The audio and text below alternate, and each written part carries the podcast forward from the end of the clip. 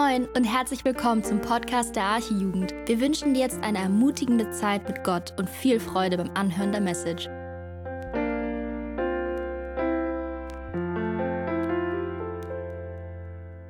Einen wunderschönen guten Abend wünsche ich euch. Schön, dass ihr alle wieder da seid, dass wir hier so viele sind, auch alle, die nicht mit auf der Freizeit dabei waren. Schön, dass wir uns hier wieder versammeln können und äh, genau weitermachen können in unserer Predigtreihe ähm, durch das Johannesevangelium. Wir sind heute in Johannes 5 angekommen, fünftes Kapitel. Äh, auf der Freizeit hatten wir die Johannesbriefe, also wir machen dieses Jahr volles Programm Johannes. Ähm, genau. Und ihr könnt schon mal gerne aufschlagen, Johannes 5 und dann die Verse 1 bis 18. So, danach war ein Fest der Juden und Jesus zog hinauf nach Jerusalem. Es ist aber in Jerusalem beim Schaftor ein Teich, der auf Hebräisch Bethesda heißt und der fünf Säulenhallen hat. In diesem lag eine große Menge von Kranken, Blinden, Lahm, Abgezehrten, welche auf die Bewegung des Wassers warteten. Denn ein Engel stieg zu gewissen Zeiten in den Teich hinab und bewegte das Wasser, Wer nun nach der Bewegung des Wassers zuerst hineinstieg, der wurde gesund, mit welcher Krankheit er auch geplagt war. Es war aber ein Mensch dort, der 38 Jahre in der Krankheit zugebracht hatte. Als Jesus diesen daliegen sah und erfuhr, dass er schon so lange Zeit in diesem Zustand war, spricht er zu ihm, willst du gesund werden? Der Kranke antwortete ihm, Herr, ich habe keinen Menschen, der mich in den Teich bringt, wenn das Wasser bewegt wird, während ich aber selbst gehe, steigt ein anderer vor mir hinab. Jesus spricht zu ihm, steh auf, nimm deine Liegematte und geh umher. Und sogleich wurde der Mensch gesund, hob seine Liegematte auf und ging umher. Es war aber Sabbat an jenem Tag. Nun sprachen die Juden zu dem Geheilten, es ist Sabbat, es ist dir nicht erlaubt, die Liegematte zu tragen. Er antwortete ihnen, der mich gesund machte, der sprach zu mir, nimm deine Liegematte und geh umher. Da fragten sie ihn, wer ist der Mensch, der zu dir gesagt hat, nimm deine Liegematte und geh umher? Aber der Geheilte wusste nicht, wer es war, denn Jesus war weggegangen, weil so viel Volk an dem Ort war. Danach findet ihn Jesus im Tempel und spricht zu ihm, siehe, du bist gesund geworden, sündige hinfort nicht mehr, damit dir nicht etwas Schlimmeres widerfährt. Da ging der Mensch hin und verkündete den Juden, dass es Jesus war, der ihn gesund gemacht hatte. Und deshalb verfolgten die Juden Jesus und suchten ihn zu töten, weil er dies am Sabbat getan hatte. Jesus aber antwortete ihnen, mein Vater wirkt bis jetzt und ich wirke auch. Darum suchten die Juden noch mehr, ihn zu töten, weil er nicht nur den Sabbat brach, sondern auch Gott seinen eigenen Vater nannte, womit er sich selbst Gott gleich machte. Lass uns zu Beginn noch beten. Jesus, ich möchte dir danken für diesen Text. Ich möchte dir danken, dass wir sehen dürfen, wie viel Macht du hast, wie herrlich du bist. Und äh, ich möchte dich bitten, dass du jetzt unsere Herzen auf ja, dich ausrichtest, dass wir von dir erfüllt werden. Bitte rede du einfach durch dein Wort zu uns heute Abend. Amen.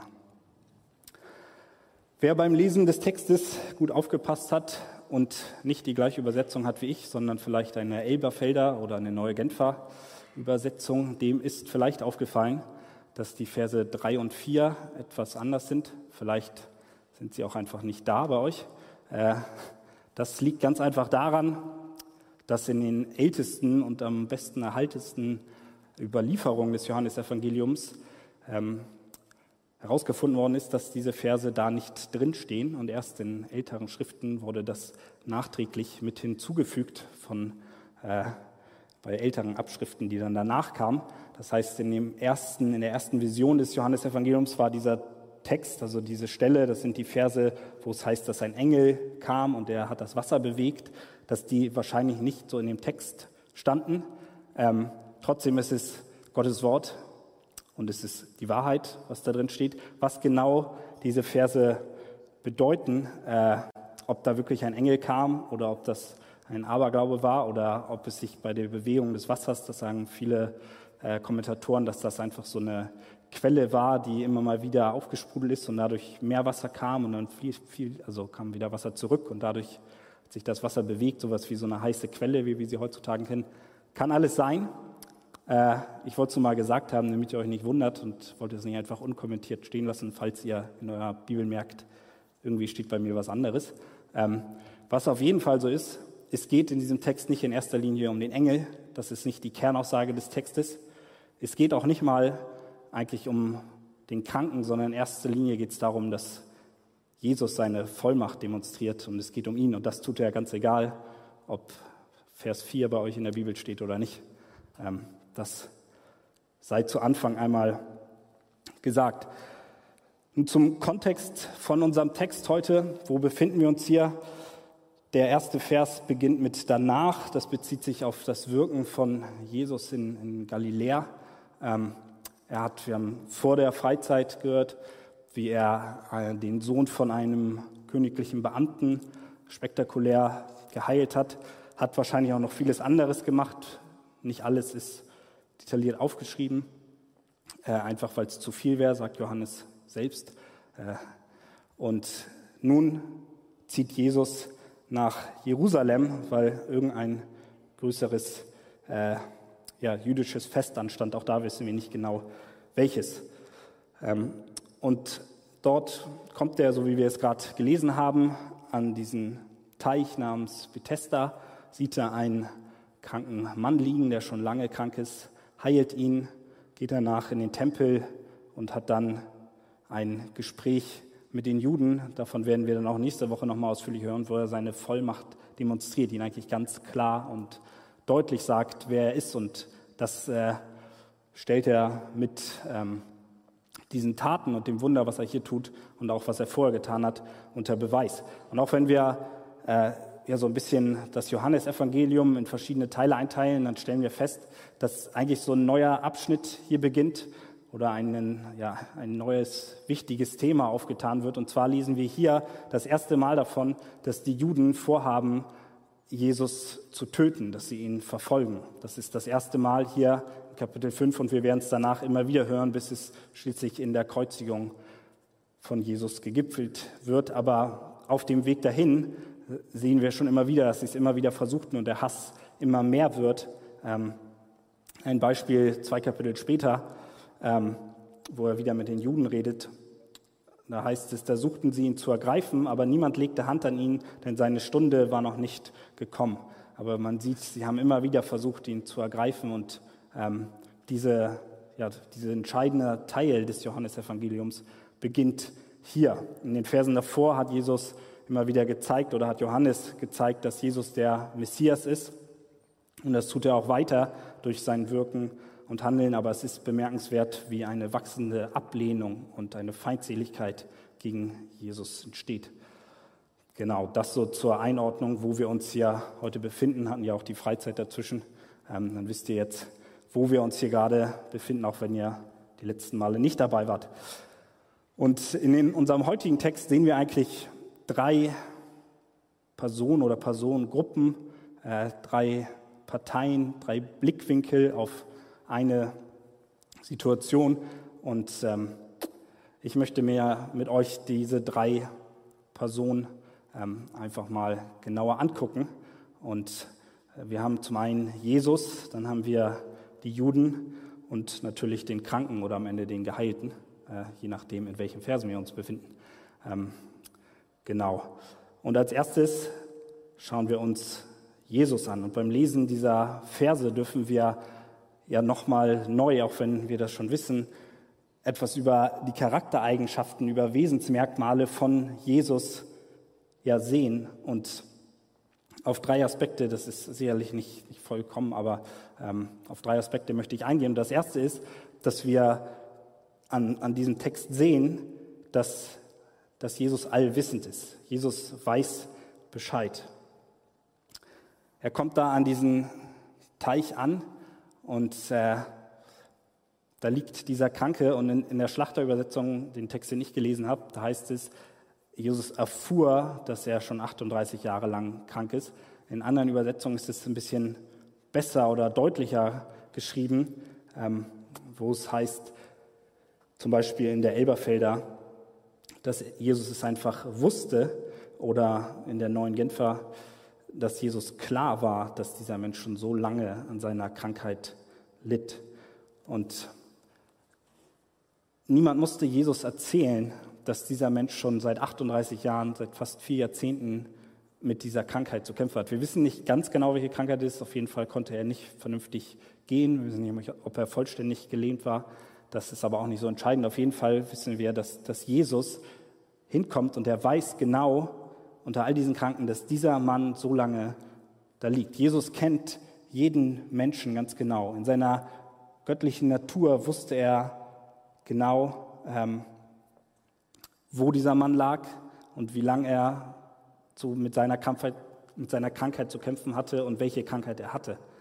Und ähm, das liegt auch einfach daran, dass wir am Anfang des Johannesevangeliums sehen, dass Jesus der Schöpfer ist. In Johannes 1, Vers 3 heißt es, durch ihn ist alles entstanden. Es gibt nichts, was ohne ihn entstanden ist. Jesus ist der, der souveräne Schöpfer und er kennt jeden einzelnen Menschen. Das gilt auch heute noch. Er weiß genau Bescheid, was in den Herzen der Menschen los ist. Das haben wir auch vorher immer wieder bei den Wundern gesehen.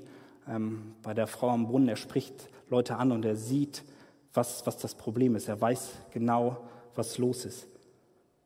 Und auch in Vers 14 lesen wir später, dass Jesus den Mann im Tempel wiedergefunden hat. Und das war kein Zufall. Der Mann ist ihm nicht zufällig über den Weg gelaufen, sondern Jesus wusste genau, wo dieser Mann sein wird, wann er wo sein wird. Und das weiß er von jedem Menschen. Er hat ein Auge auf alle gleichzeitig, weil er Gott ist. Wir lesen, dass ein Fest in Jerusalem war. Das heißt, wir können davon ausgehen, dass Jerusalem zu der Zeit überfüllt war, gerade der Tempel. Und es ist sehr unwahrscheinlich, dass er den einfach zufällig wieder trifft und sagt, ah ja, ich wollte Ihnen noch was sagen, was ich vorhin vergessen habe. Nein, er weiß genau, wo er hin will. Er hat einen genauen Auftrag und er ist direkt zu diesem Mann gegangen, weil er einen Plan damit hatte. Er weiß genau Bescheid. Er überlässt nichts dem Zufall.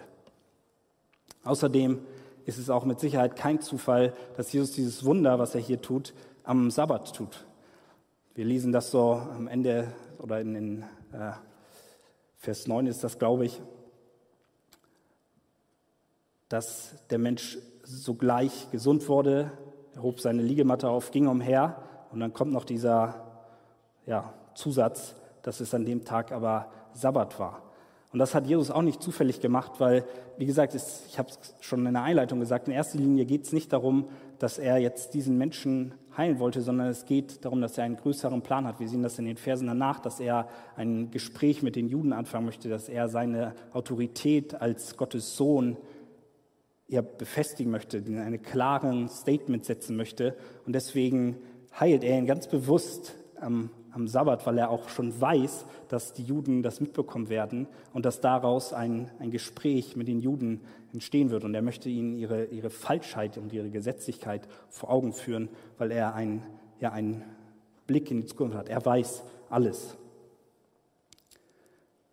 Und das gilt auch heute für uns, ehe wir ein Wort sagen, ehe wir ein, ein Gebet sprechen. Jesus weiß, was in deinem Leben los ist. Er sieht dich ganz genau und er weiß genau, was in deiner Zukunft kommt. Er weiß, in welcher Situation du dich jetzt befindest. Und in Psalm 139, Vers 4 lesen wir, ja noch ehe mir ein Wort über die Lippen kommt, weißt du es schon genau, Herr. Jesus weiß Bescheid, Gott weiß Bescheid, was, was deine Anliegen sind, was dich bedrückt, wie lange du in der Situation bist und was deine Nöte sind. Und er weiß nicht nur Bescheid, sondern eine weitere Eigenschaft, die wir sehen, ist, dass Jesus er barmherzig ist, dass er einfühlsam ist, dass er Mitgefühl hat. Es ist ihm nicht egal, wie es diesen Menschen geht. Wir lesen in Vers 7, dass der Kranke niemanden hatte, der sich für ihn interessiert hat. Er sagt, ich habe keinen, der mich ins Wasser trägt. Ich habe keine Hoffnung. Er war allen anderen egal und das schon seit so vielen Jahren. Niemand hat sich dafür interessiert, dass er seit so vielen Jahren, seit 38 Jahren, das ist älter als eigentlich fast alle hier, äh, mit dieser Krankheit zu kämpfen hat. Und auch wenn es allen anderen egal ist, Jesus ist es nicht egal. Durch seine Krankheit war dieser Mann von der Gesellschaft ausgeschlossen. Die Juden hatten damals den Glauben oder sind davon ausgegangen, dass das Leid im direkten Zusammenhang mit einer Sünde steht. Das heißt, sie haben ihn eigentlich selbst für sein Leiden verantwortlich gemacht. Er hat selbst Schuld daran, aber nicht so Jesus. Er geht zu dem Kranken und er zeigt Mitgefühl. Er will ihm neue Hoffnung geben. Deswegen fragt er ihn auch, willst du gesund werden? Die Frage klingt im ersten Moment ein bisschen komisch, weil man so denkt, ja, der ist seit 38 Jahren krank, was, was sollte der anderes wollen? Aber eigentlich zeigt es nur, dass er ihn, fragt, hast du noch Hoffnung in deinem Leben? Und wenn nicht, ich, ich möchte dir neue Hoffnung geben.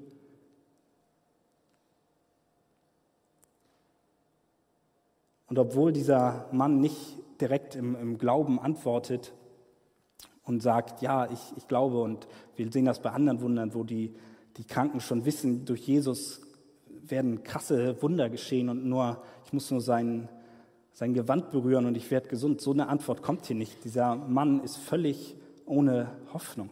Er sagt, ich habe niemanden, ich weiß nicht, ich versuche es aus eigener Kraft. Natürlich möchte ich gesund werden, aber ich, es gibt keine Hoffnung für mich.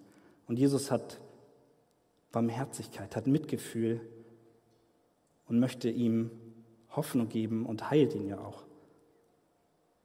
Obwohl der Kranke nicht direkt mit Glauben reagiert, ist Jesus einfach gnädig und schenkt in diesem Fall Heilung, einfach nur, weil er barmherzig und liebend ist. In Hebräer 4, Vers 15 heißt es, Jesus ist ja nicht ein hoher Priester, der uns in unserer Schwachheit nicht verstehen könnte. Und das gilt für alle unsere Schwachheiten, für unsere Krankheiten, für unsere Nöte. Jesus versteht uns, er weiß, wie es uns geht und er fühlt mit uns, er leidet mit uns, er weint mit dir, er kennt deine Sorgen und es ist ihm nicht egal, welche Nöte du durchmachst. Und noch viel wichtiger als deine körperlichen Nöte, als deine Krankheit, ist dein, dein seelisches Wohl, deine deine Krankheit mit der Sünde. Und das, das ist das, woran sich Jesus Barmherzigkeit, seine Liebe eigentlich vollkommen zeigt, weil er dafür gekommen ist, um dich von, von Sünde freizumachen, von dem größten Problem zu befreien. Und das sieht man auch, dass ihm das auch bei diesem Mann am Herzen liegt. Der möchte ihn nicht nur körperlich gesund machen, sondern er kommt im Tempel extra nochmal zu ihm und sagt,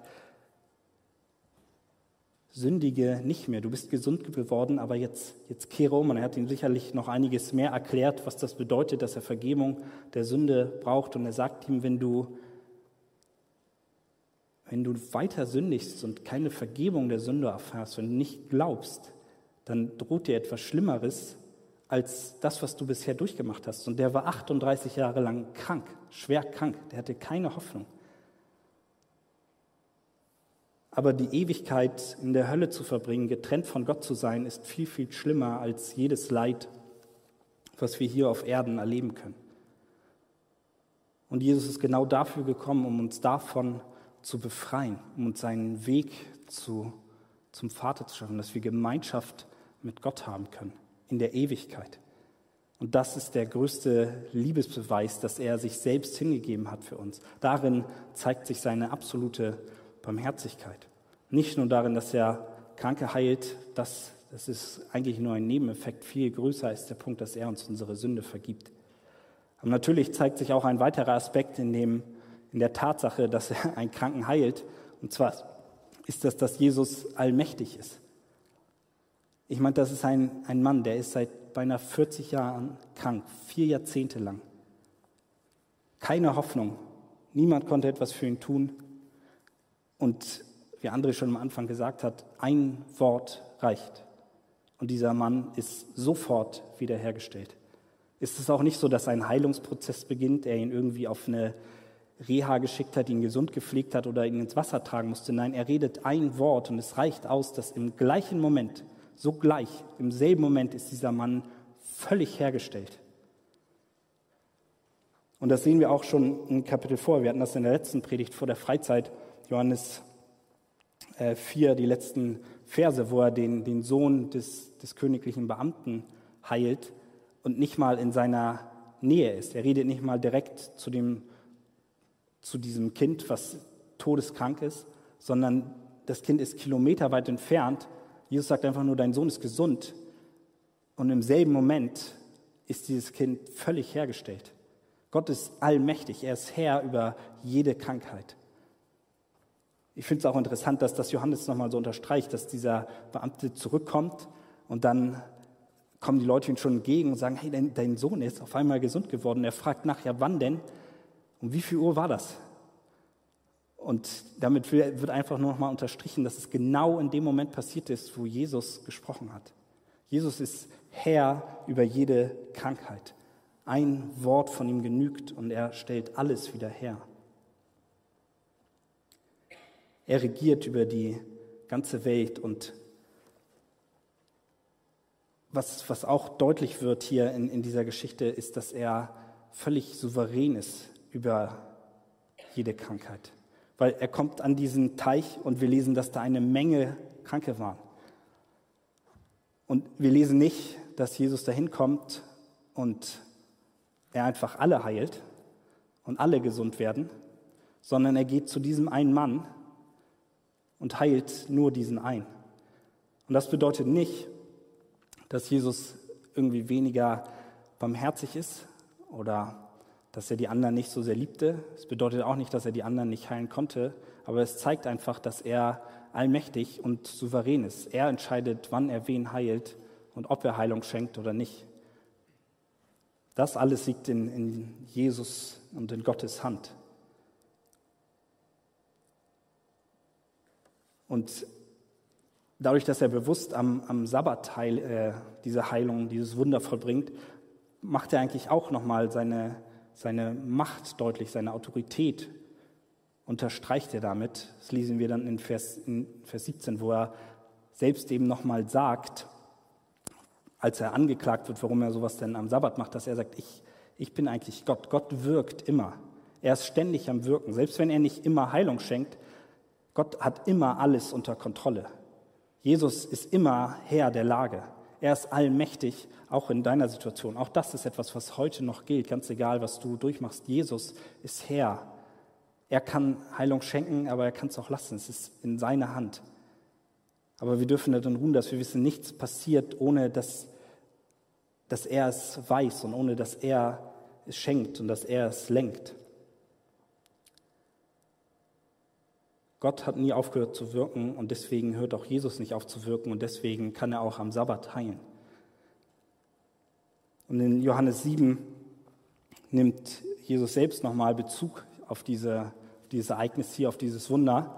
Er ist wieder im Gespräch mit den Juden kurz danach, in Vers 30, Johannes 7, Vers 30 haben wir gelesen am Anfang, versuchen sie ihn wieder zu töten.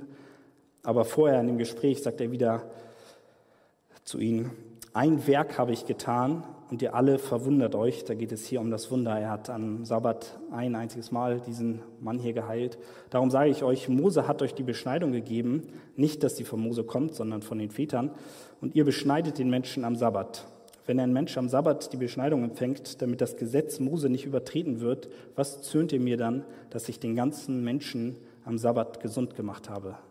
Er sagt, ihr selbst, ihr macht euch eure, eure Regeln, wie ihr wollt, aber ihr versteht nicht, dass dass ich über dem Sabbat stehe, dass ich, dass ich Gott bin und dass ich auch etwas Gutes am Sabbat tun kann. Ihr macht eure Gebote, ihr dürft am Sabbat Leute beschneiden, damit ihr nicht eure Gesetze irgendwie übertretet und dann klagen sie ihn dafür an, weil er nicht nur ein äußerliches Zeichen setzt, sondern er wirklich Heilung schenken kann.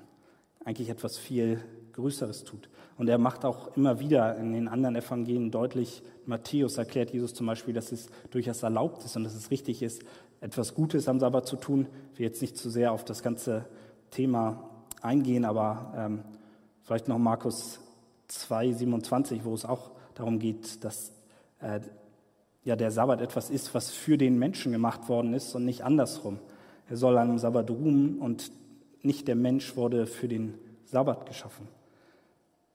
Man soll an diesem Tag nicht seine täglichen Arbeiten ausüben, sondern man soll auftanken und zurückkommen. Aber die Juden haben aus diesem gut gemeinten Gesetz von Gott, dass es ein, ein Ruhetag sein soll, sich selbst ein, ja, ein Gesetz aufgebunden, ähm, wodurch dieser Tag für sie eigentlich eher zum anstrengendsten Tag der Woche ist, weil du genau darauf achten musstest, was du auf keinen Fall tun darfst. Und damit kommen wir auch zu dem nächsten Blickwinkel, und zwar sind das die Juden. Die treten das erste Mal in äh, Vers 10 in Erscheinung und sie sehen diesen Geheilten, wie er umhergeht und seine Liegematte trägt. Und die ich bin mir ziemlich sicher, dass die genau wussten, dass das der Mann ist, der seit 38 Jahren mit einer Krankheit zu kämpfen hat, nicht selber gehen konnte, nicht seine Matte, auf die er die letzten 38 Jahre lang angewiesen war, auf der er auf der Straße lag. Und sie sehen diesen Mann, wie er seine Matte trägt, wie er umhergeht und wie er gesund ist, dass er geheilt worden ist. Und anstatt über dieses Wunder zu schauen und zu fragen, wie ist das möglich, das Erste, was sie ihm sagen, ist, heute ist Sabbat, du darfst deine Liegematte nicht tragen. Also ich meine, wie, wie verrückt ist das und was ist das für eine, ja, eine Gesetzlichkeit, die sich die jüdischen Leiter da aufgebunden haben? Sie haben damals, die Rabbis, haben 39 Regeln definiert, die nicht so in Gottes Wort stehen, die genau definieren, äh, was es bedeutet, dass man am Sabbat nicht arbeiten soll dass man von seiner Arbeit ruhen soll. Und eine davon ist eben, dass man nichts umhertragen soll. Sie haben nicht verstanden, wofür der Sabbat eigentlich ist, was Gottes Absicht damit war und versuchten durch eine strenge Gesetzlichkeit selbst gerecht zu werden.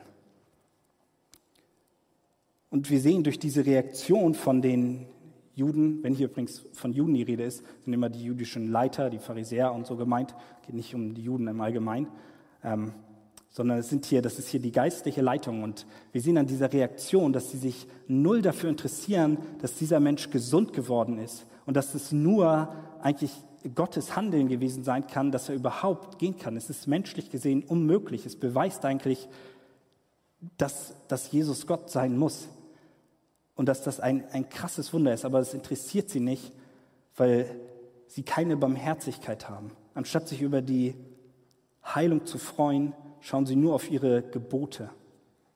Sie unterdrücken das Volk, sie knechten sich selbst und sie haben keine, kein Mitgefühl, haben kein Verständnis für, für andere Menschen. Sie sind eigentlich auch mit der Grund, warum dieser Mann ausgeschlossen worden ist. Keiner von den geistlichen Leitern wäre jemals auf die Idee gekommen, einem solch kranken Mann zu helfen, weil sie, wie gesagt, davon ausgegangen ist, dass er ja, selbst dran schuld ist. Niemand von ihnen wäre auf die Idee gekommen, ihm vielleicht zu helfen, ihn irgendwie ins Wasser zu tragen. Es hat sie einfach nicht interessiert. Sie haben die Gesellschaft und damit auch diesen kranken oder jetzt geheilten Mann so geprägt, dass alles aus eigener Kraft geschafft werden muss. In ihrer Religion ist eigentlich kein Platz mehr für einen liebenden und barmherzigen Gott. Es dreht sich alles nur um den Menschen, um das, was du tun musst. Es geht nur um dich. Du musst Gebote halten. Du musst das tun, um selbst gerecht zu werden und zu sehen, dass wir eigentlich keine Chance haben, dass wir einen liebenden und gnädigen und barmherzigen Gott brauchen, hat in ihrer Lehre keinen Platz. Und damit stehen diese Juden, diese geistliche Leitung hier eigentlich stellvertretend für falsche Lehren ganz im Allgemeinen, wie wir sie auch heute noch erleben. In vielen anderen Religionen, eigentlich in fast allen anderen, geht es immer darum, dass du irgendetwas tun musst, um Frieden zu finden, um gerecht vor Gott zu werden. Es geht immer darum, dass es an dir hängt. Deine Entscheidung, wie du dein Leben lebst, das ist das, worauf es ankommt. Und genau das ist das, was hier die Jugend ihm vorhalten. Aber selbst in christlichen Kreisen schleicht sich immer wieder die sogenannte Werkegerechtigkeit ein. Dass selbst unter Christen so ein, ein Denken entsteht, ich müsste irgendwie etwas tun, um besser vor Gott dazustehen. Aber wir, wir können nicht tun. Jesus hat alles bezahlt. Natürlich versuchen wir, seine Gebote zu halten, wir wollen ihm ähnlicher werden, aber es ist keine Last. Wir machen das nicht, um gerecht zu werden, sondern aus Dankbarkeit und voller Freude, weil wir von unserer Sünde befreit worden sind. Und vielleicht habt ihr nicht direkt diesen Gedanken, dass ihr jetzt durch euren, euer Tun irgendwie einen besseren Stand vor Gott erreicht, vielleicht nicht so diese direkte Werkegerechtigkeit, aber es kann trotzdem sein, dass sich so Gedanken einschleichen. Vielleicht kennt ihr sowas wie, ähm, dass man bei sich selbst denkt, ich bin nicht gut genug, ich kann mit dieser Sünde nicht vor Gott kommen. Ich bin gerade einfach zu schlecht, ich habe wieder gesündigt, ich muss jetzt erstmal warten, bis ich vor Gott kommen kann. Oder mein Gebet wird nicht erhört, weil ich zu sehr in Sünde lebe. Und all diese Aussagen sind eigentlich eine versteckte Werkgerechtigkeit, weil wir denken, dass wir durch irgendein Handeln, durch irgendein Verhalten, das wir an den Tag legen, die Sicht Gottes auf uns beeinflussen könnten. Aber es liegt nicht an unseren Werten. Wir brauchen keine, keine Werke. Wir müssen nichts mehr tun, sondern es ist Gnade allein. Gott regiert, er entscheidet, wie wir es auch am Anfang schon gehört haben, welches Gebet er wann und wie erhört. Und er äh, wir können seine Sicht auf uns, wenn wir seine Kinder sind, nicht, nicht mehr beeinflussen. Er vergibt uns. Wir können immer zu ihm kommen, so wie wir sind. Dieser kranke Mann, der wurde jahrelang auch von dieser strengen Gesetzlichkeit geprägt. Ihm wurde das Gefühl gegeben, dass er selbst schuld ist. Er wurde alleingelassen, er wurde ausgegrenzt und er hatte keine Hoffnung in seinem Leben. Er hatte keine Hoffnung mehr auf Heilung, wusste, ich habe niemanden, der mir hilft. Aber das geht nur, bis Jesus in sein Leben kommt. Wir sehen in, in seiner Antwort auf die Frage, ob er gesund werden will, eigentlich, wie, wie sehr er aus eigener Kraft versucht hat, aus seiner Not herauszukommen. Vielleicht würde es doch irgendwann gelingen, als erstes im Wasser zu sein. Aber jedes Mal, wenn es wieder nicht geklappt hat, ging ein Stück von der Hoffnung, die vielleicht noch da war, verloren. Die Hoffnung ist immer kleiner geworden. Und nachdem Jesus ihn dann befreit und er auf einmal merkt, er auf einmal gesund geworden ist, geht er in den Tempel und Jesus kommt nochmal zu ihm und sagt ihm, was jetzt wirklich wichtig in seinem Leben ist. Dass es nicht nur eine Hoffnung auf, auf das Gesundwerden sein soll, sondern dass, dass er ein größeres Problem hat als seine Krankheit. Er soll nicht mehr sündigen. Er soll an Jesus glauben, um gerettet zu werden. Und wenn Jesus zu ihm sagt, er soll nicht mehr sündigen, dann meint Jesus nicht damit, dass er nicht mehr seine Matte am Sabbat tragen soll, weil das hat Jesus ihm selbst befohlen. Das ist nicht der Auftrag, sondern er soll Buße tun über seine Sünde. Er soll äh, erkennen, dass seine Krankheit nicht sein größtes Problem war und er soll mit, mit Jesus gehen. Er soll seine, seine Gebote halten, aber in Freiheit. Er soll nicht mehr an die Gesetzlichkeit, an diese Unterdrückung der Juden glauben, sondern er soll befreit werden. Es ist nicht ganz eindeutig hier in diesem Text, ob äh, der Geheilte am Ende wirklich geglaubt hat. Wir wissen es nicht genau, es gibt für beide Seiten Argumente, aber fest steht, dass er eigentlich zwischen zwei Seiten entscheiden musste. Er hatte so die, den kompletten Kontrast. Er hat zum einen Jesus gehabt, der ihn geheilt hat, der ihm Vergebung anbietet der ihn frei machen möchte. Und dann hat er auf der anderen Seite die Juden, die ihm direkt wieder sagen, du darfst das nicht und du musst das tun. Und die ihn unterdrücken, die einen unglaublichen Druck auf ihn ausüben, dass er irgendwie aus sich selbst versuchen muss, vor Gott gerecht zu werden.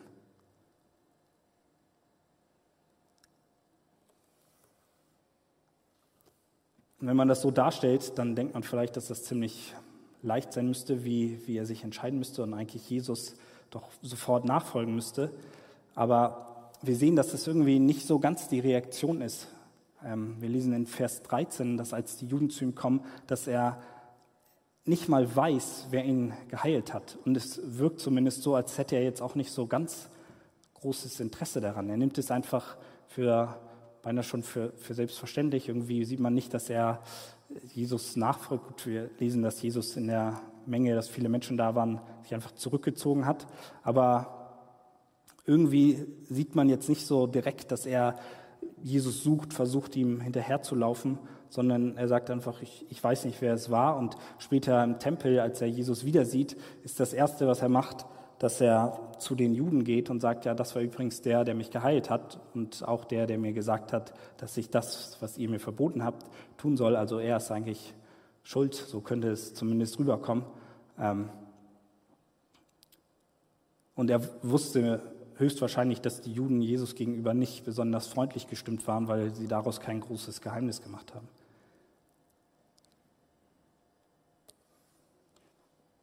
Und obwohl es eigentlich so eindeutig klingt, man denkt, das ist doch so unterdrücken, diese Gesetzlichkeit und Jesus hat doch so eine Freiheit, sehen wir aber, was für einen großen Einfluss so eine falsche Lehre auf Menschen haben kann. Und was auch für einen, ja, einen Einfluss eigentlich auch heutzutage noch diese, diese Werkgerechtigkeit auf uns haben kann. Obwohl Jesus uns so viel Freiheit schenkt, so wunderbar am Wirken ist und alles bezahlt hat, haben trotzdem so viele Menschen es nicht kapiert und denken immer noch, nee, ich muss es aus eigener Kraft schaffen. Und genau das ist die Gefahr von falschen Lehren im Allgemeinen, dass sie jeden Menschen knechten und am Ende leer zurücklassen und trotzdem dabei so überzeugend sind und so einflussreich in ihrem Auftreten, dass so viele dem einfach nachfolgen, vielleicht sogar denken, dass sie darin wirklich frei werden, dass sie darin Erfüllung finden. Und was feststeht, ganz egal, ob wer am Ende geglaubt hat oder nicht, wenn das Herz des Kranken nicht verändert worden ist, dann wird er trotz allem, was Jesus an ihm getan hat, am Ende den, den Juden, diesem falschen Lehren wieder gefolgt sein.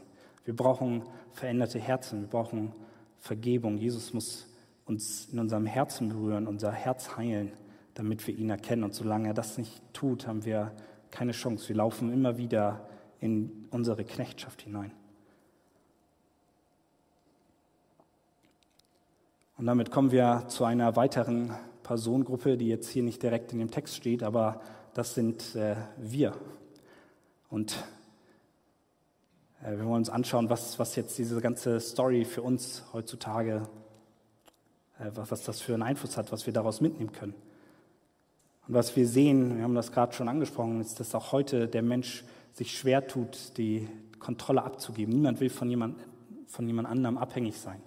Jeder Mensch tendiert dazu, durch eigene Werke, durch das eigene Tun irgendwie einen besseren Stand vor Gott zu finden oder irgendwie was anderes zu erreichen. Aber zu akzeptieren, dass wir völlig von, von Jesus abhängig sind, dass er alles getan hat und wir nichts hinzutun, das, das widerstrebt der Natur des Menschen. Wir wollen uns nicht abhängig machen. Ich glaube, wir können auch einiges andere mit, äh, ja, einfach für uns mitnehmen. Wir haben davon gehört, dass Jesus Bescheid weiß, dass Jesus dich kennt dass er barmherzig ist, mitfühlend und dass er auch Macht hat über Himmel und Erde. Und das war nicht nur damals so, sondern das ist heute noch Realität. Und die einfache Frage ist an, an dich, wenn du das liest, glaubst du das, dass Jesus heute noch diese Macht hat?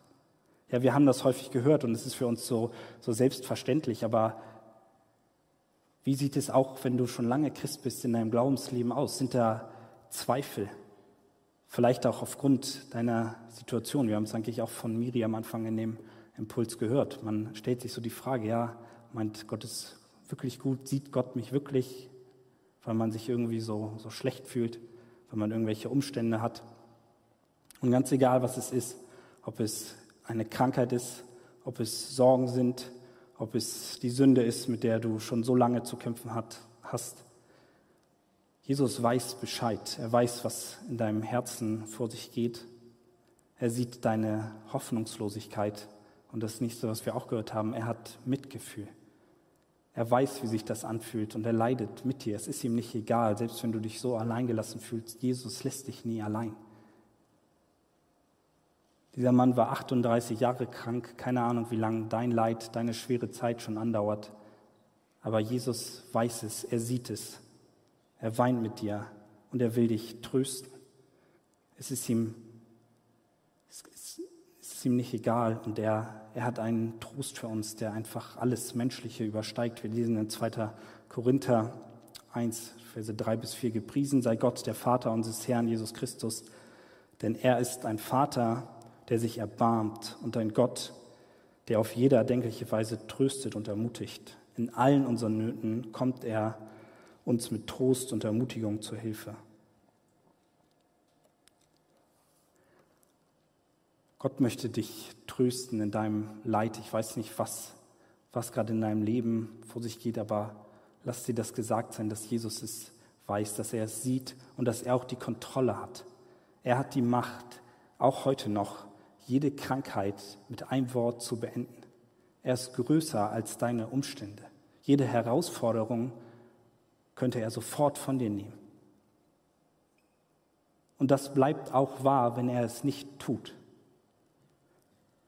Selbst wenn sich deine Umstände nicht ändern.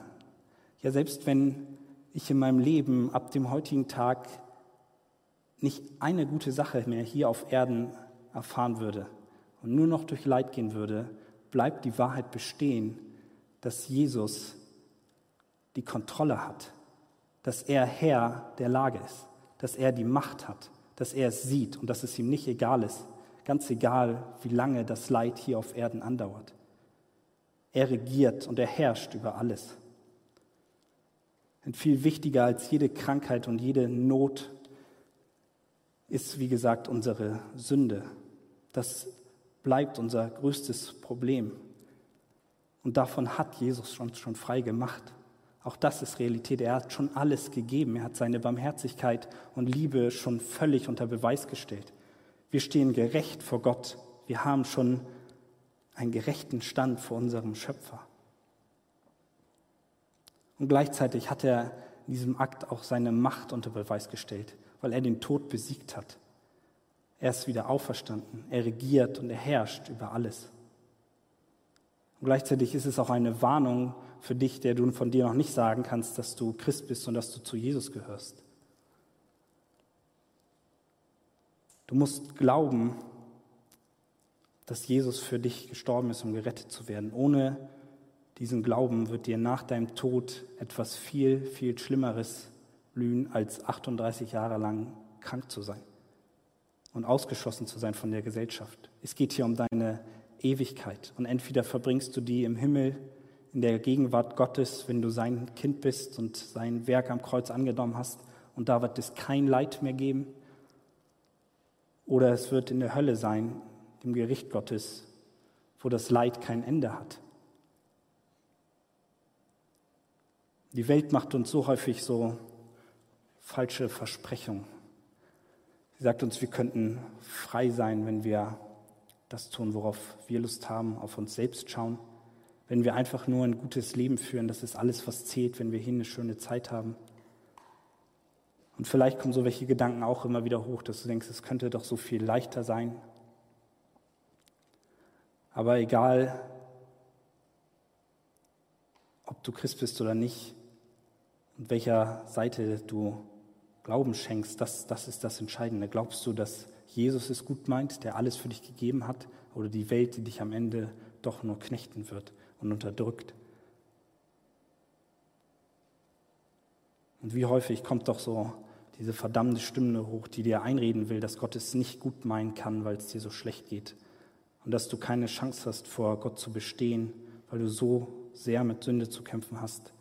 Und sie will dir einreden, dass du es aus eigener Kraft schaffst. Ganz egal, was es für Lügen sind, was für eine falsche Lehre da in dir hochkommt, was für falsche Aussagen sich in deinem Kopf festsetzen. Es sind alles Lügen und nichts von dem, was dir die Welt einredet, wird dich am Ende erfüllen, wird dir helfen können, da rauszukommen. Du schaffst es auch nicht aus eigener Kraft. Das Einzige, was wahr bleibt, was wahr ist und immer wahr bleiben wird, ist, dass Jesus dich kennt und dass er Bescheid weiß und dass er dich liebt und dass er mit dir fühlt und dass er die Macht und Kontrolle in deiner Situation hat. Amen.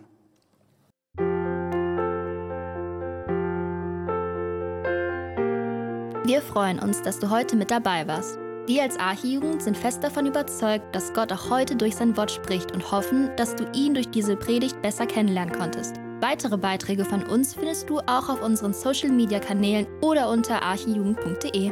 Bis dann, tschüss!